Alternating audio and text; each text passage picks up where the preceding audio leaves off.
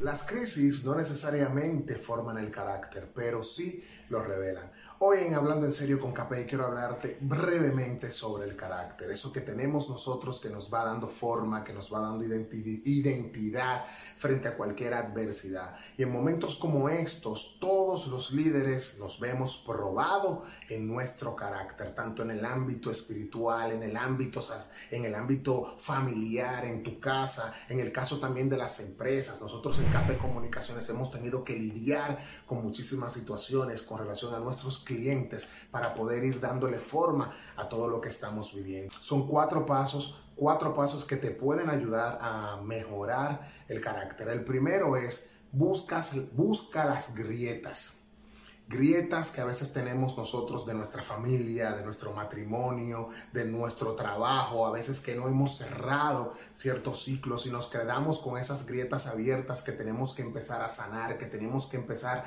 a indagar más profundamente y ver dónde fue que se rompió algo, dónde fue que se quedó, dónde tengo que empezar a subsanar cada una de esas áreas para que el carácter se vaya forjando en nuestra vida. Que identifica cualquier cosa que hayas pasado por alto, cualquier cosa en la que hayas transigido, que no hayas cerrado ese ciclo, anótalo para que empieces a trabajar en esa parte.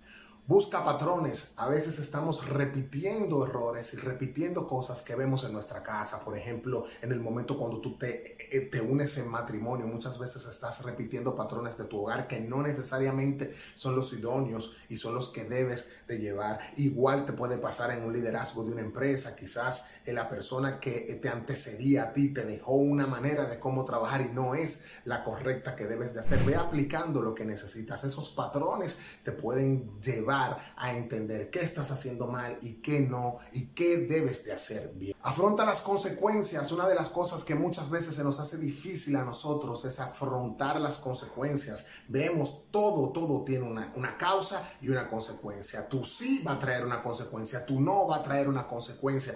Por ende, hay que ser lo suficientemente responsable para hacer. Te toca pedir disculpa, pide disculpa. Te toca enmendar un error, pues enmienda ese error. Afronta las consecuencias por las decisiones que has tomado y eso te puede ayudar también a cambiar y moldear ese carácter. Dios quiere trabajar muchas áreas de nuestras vidas, pero si no somos capaces de reconocer nuestra debilidad y en lo que estamos mal, Él no la puede trabajar. Y no porque no pueda, porque Él es el Todopoderoso, sino porque Él es caballeroso y quiere que tú lo dejes trabajar en tu vida, pero tienes tú mismo que afrontar las consecuencias de cada decisión que hayas hecho. Y por último, reconstruye. Una, una cosa es afrontar las consecuencias de tus acciones pasadas y otra cosa es construir con eso que ya aprendiste, con esa lección que ya tienes de vida.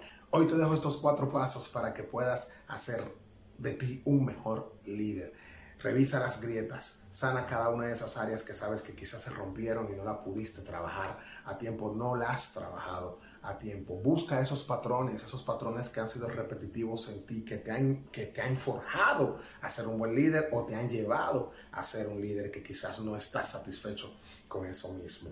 También afronta las consecuencias y reconstruye. Son cuatro pasos básicamente que día tras día tenemos que ir trabajando para nosotros ir formando ese carácter de Cristo en nuestra vida, ese carácter que te va a llevar a ser un mejor empresario, ese carácter que te va a llevar a ser lo mejor de ti, eso que Dios quiere para ti.